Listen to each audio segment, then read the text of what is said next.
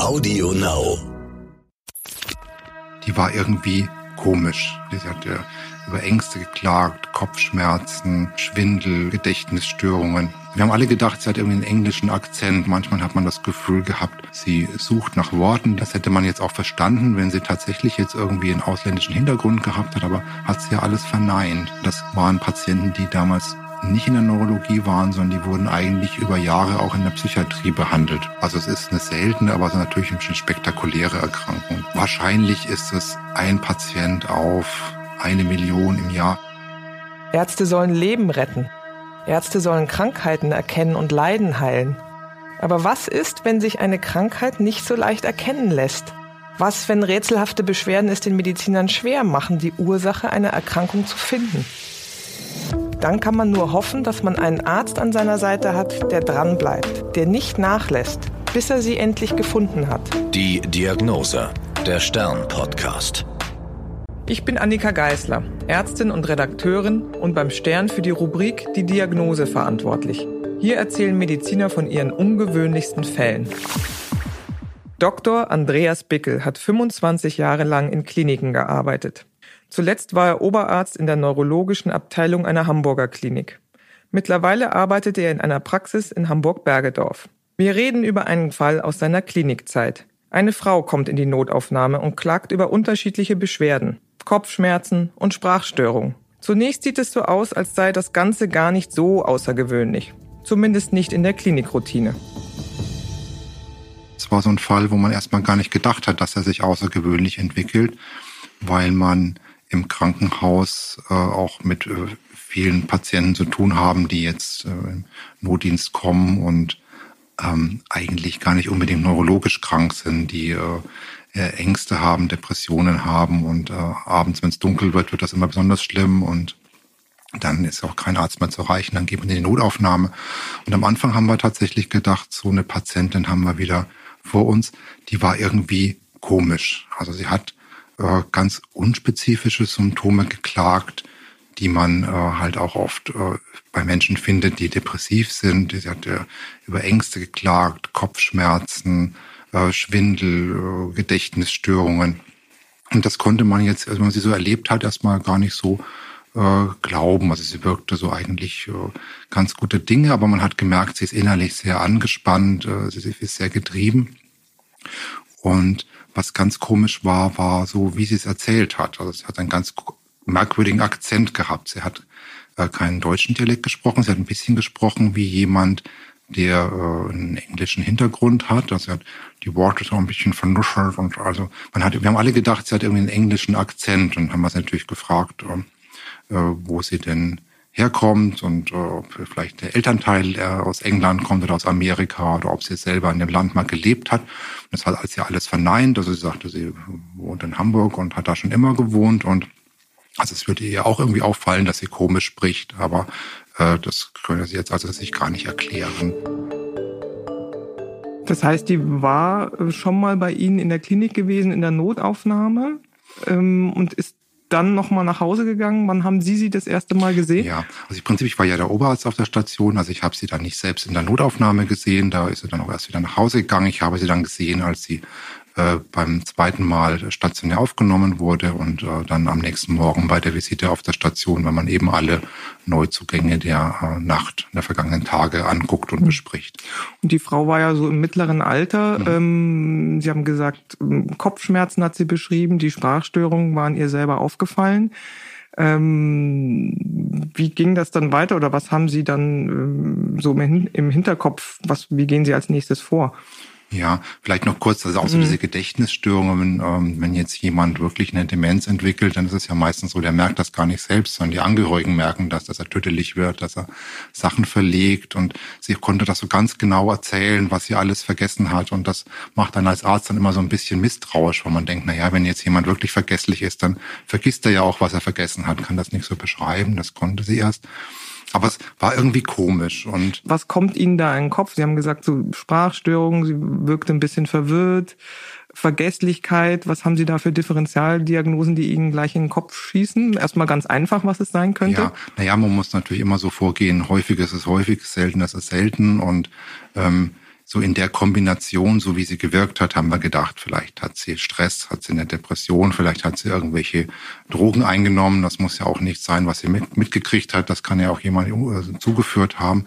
Und dann muss man als Neurologe, auch wenn man das vielleicht jetzt nicht als erstes natürlich denkt, immer gucken, ist denn im Kopf wirklich alles in Ordnung? Also die ähm, Schritte sind manchmal das Pferd eben von hinten aufzuzäumen, auch wenn man das nicht glaubt. Die organischen Sachen muss man abklären und ausschließen. Man macht äh, Blutwerte, Routinediagnostik, das ist ja was, was in der Notaufnahme schon immer passiert, ähm, dass man nach dem Blutzucker guckt, nach Entzündungszeichen. Das hat sie alles nicht gehabt. Dann ist immer so der nächste Schritt, dass man eine äh, Computertomographie oder eine Kernspintomographie vom Kopf macht. Bei jüngeren Leuten natürlich bevorzugt eine Kernspintomographie, damit man keine Strahlenbelastung hat. Und damit kann man dann auch sehr viele Dinge ausschließen. Also ähm, die Kombination Kopfschmerzen ist irgendwie komisch, äh, kann natürlich auch mal ein Tumor sein. Das ist auch das, wovor die meisten Leute ja Angst haben, was zum Glück aber ja in der Praxis dann sehr, sehr selten ist. Und das haben wir gemacht. Das Bild hat auch nichts gezeigt. Wir haben ein EEG bei ihr abgeleitet. Das war auch völlig normal. Und na gut, dann hätte man jetzt so an den Punkt kommen können, wo man sagt, äh, ja, hat ja nichts. Also äh, ist dann vielleicht doch irgendwie nur eine Depression. Also in der Richtung haben wir natürlich auch nachgefragt, ob sie Stimmungsschwankungen hat und äh, ob sie gut schlafen kann, ob sie Stress hat zu Hause. Und naja, dann hat sie das erzählt, was natürlich viele Menschen erzählen. Klar hat sie Stress gehabt äh, mit der Familie, mit dem Beruf. Also es war überall so ein bisschen was, aber es war jetzt auch nicht so, dass man jetzt gesagt hat, naja, ist ja ganz klar. Wobei in die Falle hätte man natürlich tappen können. Aber irgendwie haben wir gedacht, naja, es kommt uns komisch vor. Und gerade eben dieser Akzent, spielt sie uns da was vor oder warum sollte sie das denn tun? Also ansonsten wirkte sie schon so ein bisschen niedergeschlagen. Und dann war sie auch schon so ein, zwei Tage auf der Station, so beim zweiten Nachgucken. Irgendwie wurde sie komischer. Die Sprache hat sich auch verändert. Manchmal hat man das Gefühl gehabt, Sie sucht nach Worten, die fallen ihr nicht ein. Das hätte man jetzt auch verstanden, wenn sie tatsächlich jetzt irgendwie einen ausländischen Hintergrund gehabt hat, aber hat sie ja alles verneint. Das ist ja so seltsam. Kommt das häufiger vor, dass Menschen so einen Akzent haben? Nein, eigentlich gar nicht. Also das kam uns wirklich seltsam vor. Sie saß ja vor uns und hat gesagt, ich habe Kopfschmerzen und ähm, ich versuche jetzt ja so ein bisschen den Akzent nachzuahmen, aber also wir alle dachten, es ist irgendwie was Englisches und das so das kommt eigentlich gar nicht vor. Also wenn jetzt jemand äh, Sprachstörungen hat, dann sind ja so typische Sprachstörungen wie betrunken, dass man die Worte nicht aussprechen kann oder ähm, dass halt äh, Worte einfach vergessen sind, dass den Menschen die Worte nicht einfallen, dass sie Umschreibungen verwenden und das war am Anfang wie gesagt nicht. Es war irgendwie nur dieser Akzent und ja, wie gerade angedeutet, also so im Verlauf kamen dann so ein bisschen Umschreibungen dazu und dann wurde das irgendwie seltsam und dann haben wir gesagt, dass okay, wir müssen uns das Nervenwasser mal anschauen, weil nicht, dass da doch irgendwie eine Entzündung dahinter steckt und die muss man nicht sehen ähm, auf dem Bild. Ne? Also das ist etwas, was man letztendlich eben auch durch Bluttests oder so die üblichen äh, Untersuchungen einfach nicht rausfinden kann, sondern eben nur, wenn man so eine Lumbralpunktion dann auch durchführt. Das ist ja eine Untersuchung, wo viele Patienten Muffensausen vorhaben. Äh, da wird ja sozusagen aus dem Wirbelsäulenkanal hinten Liquor entnommen mit einer Nadel. Können Sie das mal mhm. beschreiben? Das sieht ja immer spektakulär aus. Als Neurologe beeindruckt Sie das gar nicht so doll, vermutlich. Nee, als Neurologe beeindruckt uns das gar nicht. Das machen wir eigentlich also jeden Tag wie der Bäcker das Brezel backen. Ähm, da ist ja auch ganz viel Unsinn darüber im Umlauf. Sie haben das jetzt ja schon richtig gesagt. Das ist ja eine Punktion, wo man an den Rückenmarkskanal rangeht und ähm, im Jargon, viele sagen immer, ja, die Rückenmarksspritze und da wird da richtig reingestochen. Das tut man ja gar nicht. Also was man untersuchen will, dieses Nervenwasser ähm, oder Liquor, der umgibt einfach das äh, Gehirn und das Rückenmark. Also im Prinzip der Kopf schwimmt da drin. Das hat auch ein bisschen eine Funktion, den Kopf zu polstern, dass das Gehirn eben nicht direkt am Knochen aufsitzt. Das wäre nicht so gut. Und durch diesen Flüssigkeitsmantel verteilt sich da der Druck. Und äh, diese Flüssigkeit läuft dann am Rückenmark entlang bis in die untere Wirbelsäule. Da hat das Rückenmark auch aufgehört. Da ziehen noch die Nervenbahnen zu den Beinen durch. Aber im Prinzip kann man das da gefahrlos punktieren. Ähm, das kann manchmal ein bisschen schwierig sein, wenn jemand einen sehr verknöcherten Rücken hat und das kann schon auch mal ein bisschen Zwacken, wenn man an so einen Nerv rankommt, wie eine Blutentnahme ja auch mal wehtun kann. Aber in der Regel ist das äh, keine große Geschichte und ähm, auch so diese Angst davor, dass man da irgendwas verletzen kann, hinterher querschnittsgelähmt, das ist also alles unbegründet. Gut, Sie haben das Nervenwasser entnommen. Was ist denn da rausgekommen?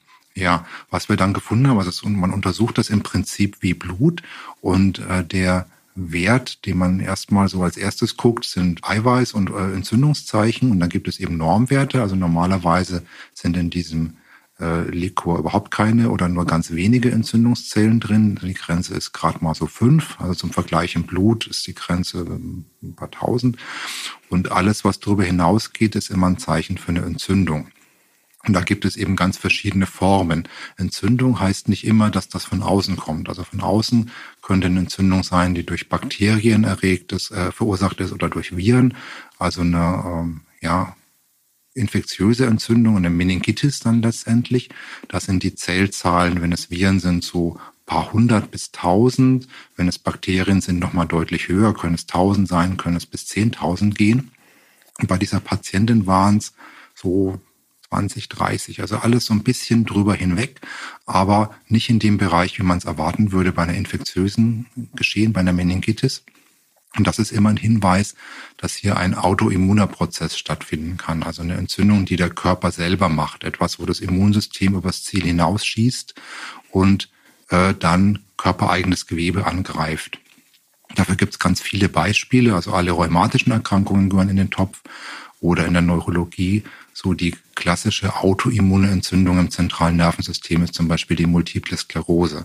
Aber das hat die Patientin nicht gehabt. Das hätte auch andere Symptome gemacht und das hätte man auch auf dem Kernspinnbild schon gesehen. Also es war eine Entzündung, die man aber auf dem Bild nicht gesehen hat. Sie haben es ja gesagt, Autoimmunerkrankung, das heißt, der Körper bildet äh, Antikörper, mhm. aber leider gegen körpereigenes Gewebe, was er als fälschlicherweise als fremd erkennt. Und ähm, kann man sich genau. das so vorstellen? Richtig, so ist es. Also auch das ist was, wo man sich ja so erstmal äh, als Gesunder wenig Gedanken macht, dass das Immunsystem äh, ja die Eigenschaft haben muss, dass es sehr genau unterscheidet zwischen den bösen Eindringlingen von außen und dem körpereigenen Gewebe. Und das ist ganz fein gesteuert. Da gibt es auf den äh, Zellen des Körpers Erkennungsmerkmale, sodass das Immunsystem das unterscheiden kann. Also wenn ein so ein äh, sage ich mal, Schlüssel da ist, den das Immunsystem erkennt, dann weiß es, okay, die Zelle gehört zum Körper selbst, die bitte in Ruhe lassen. Und wenn dieser Marker fehlt, dann wird die Zelle angegriffen. Und jetzt gibt's aber Vorgänge im Körper, wo das mal aus dem Ruder laufen kann. Also auch bei chronischen Erkrankungen oder auch bei Tumoren, wo Zellen auftreten, äh, die diese Marker zum Beispiel nicht bilden, die dann nicht erkannt werden als körpereigen und dann zerstört werden.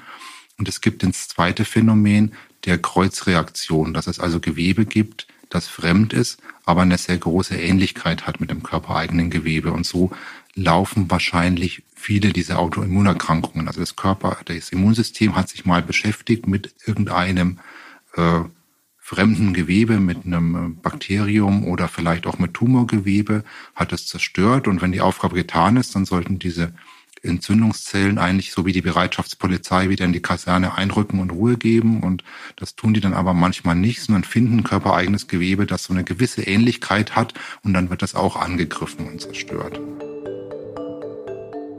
Das heißt, als Sie die Ergebnisse der hm, Hirnwasseruntersuchung gesehen haben mit dieser besonderen Zellzahl, hat bei Ihnen im Hinterkopf schon was geklingelt? Ja, in dem Moment dann schon. Also wenn die Zellzahl jetzt normal gewesen wäre, ich glaube, dann hätten wir der Patientin vielleicht ein Antidepressivum gegeben und mal gesagt, jetzt gucken wir mal, was passiert.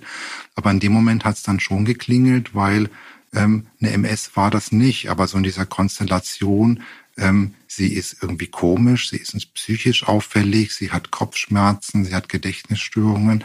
Da denkt man an äh, eine Form von äh, so eigentlich Erkrankungen, die es noch nicht so lange gibt. Also das heißt, ja, geben tut sie wahrscheinlich schon länger, aber sie sind noch nicht so lange bekannt, so vielleicht seit 10, 15 Jahren, ähm, bei dem ähm, Antikörper gegen ganz bestimmte Eiweiße dann gefunden werden. Also jetzt erstmal mit dem ersten Ergebnis mit der Entzündung konnten wir noch nicht sagen, was das ist. Wir konnten nur sagen, da ist eine Entzündung da und jetzt müssen wir weiter suchen. Dann gibt es ja theoretisch immer noch 500 oder 1000 Möglichkeiten. Aber in dem Moment war dann schon so die Idee da, nach ganz bestimmten Antikörpern zu suchen, die gegen ähm, Schlüsselstellen an den Nervenzellen gerichtet sind. Und wenn die angegriffen werden, dann führt das eben zu diesen Symptomen. Das sind die sogenannten NMDA-Antikörper.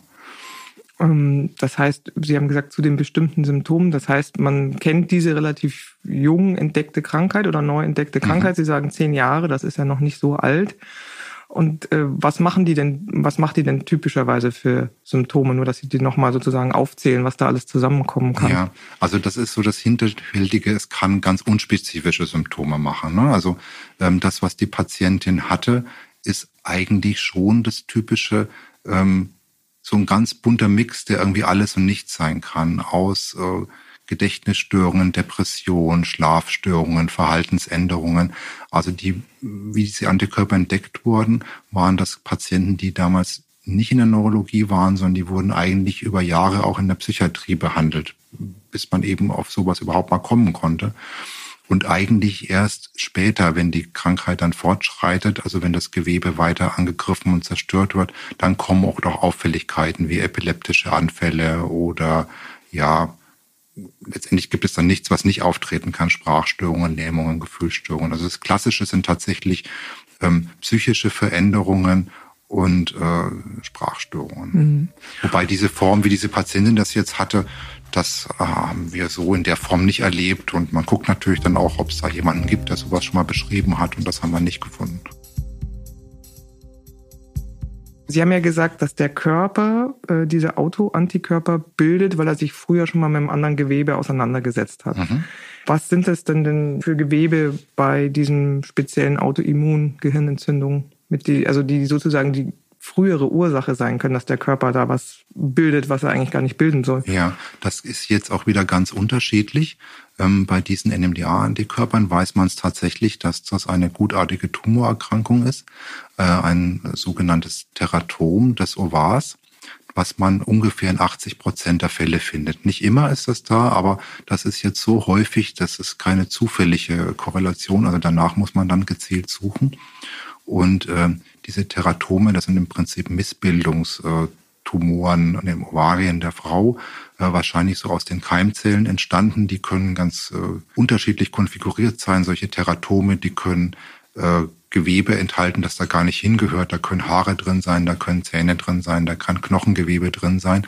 Und das ist natürlich was, weil es so verschiedenes bildet, im Immunsystem natürlich auch Angriffspunkte. Ne? Also das kann man sich schon vorstellen, dass da das Immunsystem das weghaben möchte. Und das ist dann tatsächlich etwas, also wenn man diese Antikörper gefunden hat, dann muss man die Frauen äh, zunächst äh, zum Gynäkologen schicken, dass der da mal guckt.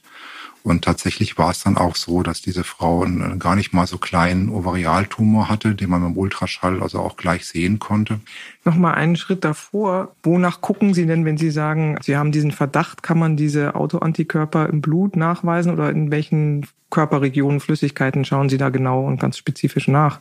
Ja, also letztendlich guckt man dann natürlich im, im Nervenwasser. Ne? Also diese Antikörper kann man manchmal auch im Blut finden, aber im Prinzip ist die Analyse dann aus dem äh, Nervenwasser. Hm.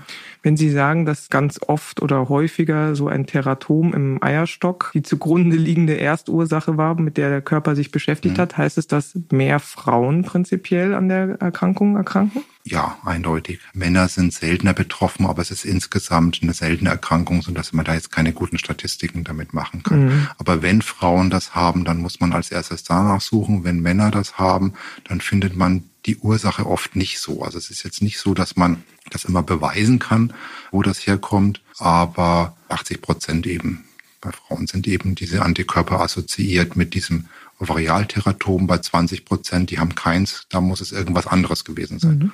Die Erkrankung heißt ja Anti-NMDA. Also ist ja eine Abkürzung für N-Methyl-Deaspartat. Das sind Schlüsselstellen, die so ein bisschen in der Nervenweiterleitung eher so ein bisschen bremsenden Effekt, hat, äh, Effekt haben. Da gibt es auch äh, Drogen, die da zum Beispiel ansetzen an diesen Rezeptoren, die das verändern können. Und diese Antikörper beeinflussen die Übertragung von Nervensignale an diesen Übertragungsstellen. Also alle Nerven kommunizieren untereinander nicht rein elektrisch, sondern über chemische Botenstoffe. Und wenn solche Signalwege dann blockiert sind, dann äh, verändert sich einfach das Verhalten dieser Nervenzellen. Und im zentralen Nervensystem führt es dann eben zu solchen Ausfällen, wie die Patientin das erlebt hat. Es kommt aber nicht zu motorischen Ausfällen. Nee, in dem Fall eher erstmal nicht. Also weil das offensichtlich so in den motorischen Bahnen nicht die Rolle spielt. Mhm. Und erstmal sind es halt äh, vorübergehende Störungen, also Funktionsstörungen. Aber so eine Dauererregung führt dann oft auch dazu, dass die Nervenzelle eben geschädigt wird. Oder wenn das Immunsystem sich dann draufstürzt, um diese äh, Rezeptoren zu beseitigen und das gesunde Gewebe damit praktisch zerstört, dann führt es natürlich zu bleibenden Ausfällen. Die Gynäkologen haben dann tatsächlich dieses Ovarialteratom gefunden. Das war äh, auch zu sehen. Wie sind die weiter vorgegangen? Ja, gut, das ist ein gutartiger Tumor. Ne? Also wenn man den feststellt, den kann man äh, leicht operieren. Das haben die dann auch gemacht, haben halt das eine Ovar entfernt. Dann ging es der Patientin auch äh, rasch besser hinterher. Und welche Medikamente hat sie bekommen? Es hat ja im Prinzip zwei Strategien, wie man so Autoimmunerkrankungen behandeln kann. Wenn man, wie in diesem Fall jetzt mit großer Wahrscheinlichkeit vermuten kann, dass da ein Zusammenhang besteht und dieser Tumor da ist und der ja das Immunsystem sozusagen immer wieder am Laufen hält, dann ist natürlich die ursächliche Therapie, dass man diesen Tumor entfernt. Das muss man auch in jedem Fall machen. Medikamentös versucht man das Immunsystem zu beeinflussen, dass eben diese Antikörperproduktion aufhört. Also das Immunsystem denkt man ja immer ist was Gutes, aber das ist es eben nicht immer, wenn es die falschen Antikörper sind. Und das Medikament eigentlich was immer hilft, weil es das Immunsystem runterdrückt, das ist das Cortison. Das hat die Patientin bekommen. Das hat ja auch ein bisschen was äh, gebracht, aber nicht so viel. Und es gibt noch eine zweite Strategie, wie man so Antikörper beeinflussen kann. Und das klingt erstmal paradox. Das sind nämlich Gaben von Immunglobulinen oder ewig abgekürzt. Und da tut man eigentlich nichts anderes, als dass man aus Blutspenden gewonnene Antikörper von anderen Menschen ganz bunt gemischt, wie bei einer Blutübertragung äh, transfundiert. Und diese Antikörper, die haben wahrscheinlich zwei Effekte. Zum einen sind zufällig vielleicht welche dabei, die sich dann selbst wieder gegen diese falschen Antikörper richten, also sozusagen Anti-Antikörper, die diese pathologischen Antikörper wegfangen. Und zum anderen scheint es so das Immunsystem auch so ein bisschen zu überlisten. Also wenn dann plötzlich ganz viele Antikörper da sind, die sich gegen alles Mögliche richten, da scheinen auch Steuerungsvorgänge anzuspringen, die dem Immunsystem dann sagen, hör auf, du brauchst nicht mehr kämpfen und der Kampf ist gewonnen. Und dann kann die Produktion runterfahren.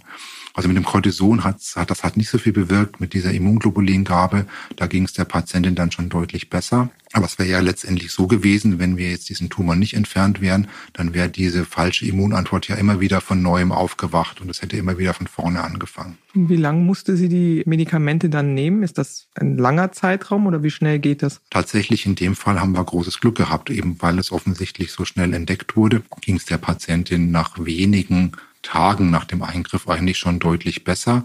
Ähm, Immunglobuline hat sie dann gar nicht mehr gebraucht. Das Cortison konnte man dann auch ausschleichen.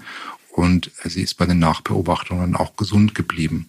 Das ist nicht immer so. Also wenn man jetzt keinen Tumor finden würde, dann kann man ja letztendlich nur symptomatisch das Immunsystem behandeln. Dann würde es auf eine Dauertherapie mit Cortison, Immunglobulin oder auch mit anderen Medikamenten hinauslaufen. Wir hatten auch schon Patientinnen, die dann eher spät zu uns gekommen sind, die dann schon epileptische Anfälle hatten, wo eben äh, die Gehirnzellen schon geschädigt waren oder die Immunantwort sich schon weit verselbstständigt hat, wo das eben dann nicht mehr aufgehört hat, also wo die Schäden nicht rückgängig waren und wo auch die Entfernung des Tumors dann keinen eindeutigen Effekt gebracht hat.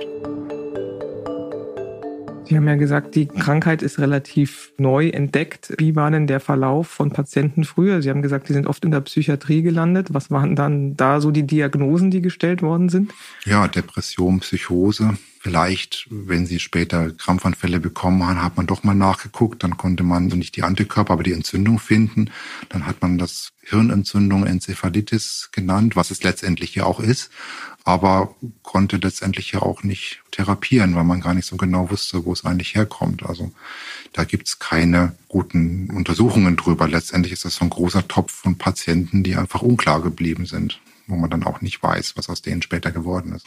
Können Sie was zur Häufigkeit sagen und wie oft Sie solche Patienten gesehen haben? Ja, das ist ganz schwer. Also es ist eine seltene, aber es ist natürlich eine spektakuläre Erkrankung. Das heißt, ähm, wenn man sowas findet jetzt in Fachkreisen, dann wird natürlich darüber gesprochen, auf Kongressen wird das vorgestellt, da werden Arbeiten drüber geschrieben und es werden immer mehr. Wahrscheinlich ist es ein Patient auf eine Million im Jahr vielleicht, aber das kann sich alles sehr ändern. Wir haben in einem großen Krankenhaus solche Patienten vielleicht alle ein bis zwei Jahre mal gesehen. Dann ist es ja wirklich was Besonderes, wo man sich wahrscheinlich unter Kollegen, wie Sie sagen, auf Kongressen oder im Stationszimmer dann davon erzählt. Ja, auf jeden Fall. Mhm. Ähm, Sie haben ja gesagt, dieses mit dieser ähm, Sprachstörung, dass Sie mit so einer Art Akzent gesprochen hat, dass Sie nochmal nachgeguckt haben in der Fachliteratur, ob da andere Fälle beschrieben worden sind. Da haben Sie nichts gefunden in Nein, der Richtung? Auf diese Art haben wir jetzt nichts gefunden. Also Sprachstörungen grundsätzlich ja, können vorkommen, aber so, äh, wie ich schon gesagt habe, so typische Sprachstörungen bei Hirnerkrankungen sind also Aphasien, das heißt so das Lexikon ist nicht in Ordnung, Patienten verstehen Worte nicht oder können sie eben nicht mehr aussprechen oder machen Wortverwechslungen. Also das hat sie ja erstmal nicht gehabt, sondern sie hat wirklich einen ganz komischen Akzent gehabt und das haben wir so in der Form nicht gefunden. Und Sie haben ja beschrieben, dass wenn sozusagen diese Entzündung länger besteht, dass wirklich die Zellen oder Nerven angegriffen werden können und dass diese Störungen bleiben können. Das heißt, die Patientin hat großes Glück gehabt, dass es so schnell gefunden worden ist und dass sie an der richtigen Adresse gelandet ja, ist. Ja, im Prinzip ja. Was würden Sie denn sagen, um das nochmal zusammenzufassen, wann man als Arzt, vielleicht auch als Angehöriger hellhörig werden sollte? Nochmal rückblickend zu den Symptomen, wenn was auftritt. Ja, ich glaube, hellhörig muss man immer werden, wenn irgendwas komisch ist. Wenn einem irgendwas komisch vorkommt, man sagt, das verstehe ich jetzt nicht, das habe ich so noch nie gesehen, dann lieber einen Schritt zurückgehen und eine Diagnostik mehr machen. Ich glaube, es muss jetzt nicht jeder, der eine Sprachstörung hat oder jeder, der Kopfschmerzen hat oder jeder, der eine Depression entwickelt. Nicht jeder muss jetzt Angst haben, so eine Entzündung zu haben. Ne?